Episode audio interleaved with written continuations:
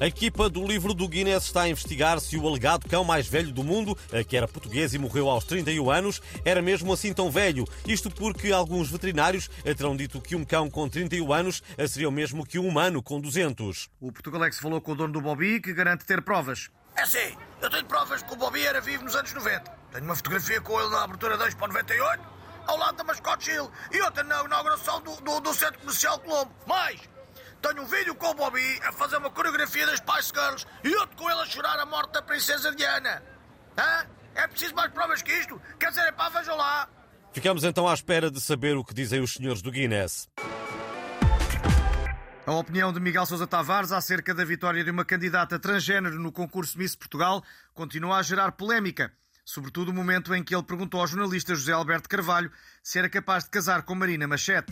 E é sobre este tema que vamos falar no nosso fórum de hoje. Queremos saber se os nossos ouvintes eram capazes de casar com Miguel Sousa Tavares. A partir deste momento, podem começar a ligar. E o primeiro ouvinte em linha é o ex-presidente da Câmara de Faro, Macário Correia. Ora viva! Muito bons dias a todo o auditório e gostaria de me citar a mim próprio dizendo o seguinte: beijar o Miguel Sousa Tavares é como lamber um cinzeiro. Muito bom dia, muito obrigado. Ok, muito obrigado pela sua opinião. Liga-nos agora o líder do ex-CDS, Nuno Melo. Ora viva!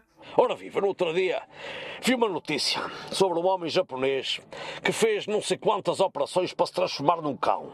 Será que pode ganhar um concurso de beleza canídeo? Ou substituir o Inspector Max na série da TV? São questões que eu gostaria de deixar no ar e é preciso ter tupete. Obrigado pela sua participação. Liga-nos agora ao diretor de programas da SIC, Daniel Oliveira. Muito bom dia. Era só para dizer, se o Miguel quiser uma noiva, nós arranjamos uma noiva no Quem Quer Casar com o Agricultor. É que já é muito difícil encontrar agricultores solteiros, porque já os casamos todos, e como o Miguel tem um monte no Alentejo, passa bem. Fica a dica. Ah, certo, nós damos o recado.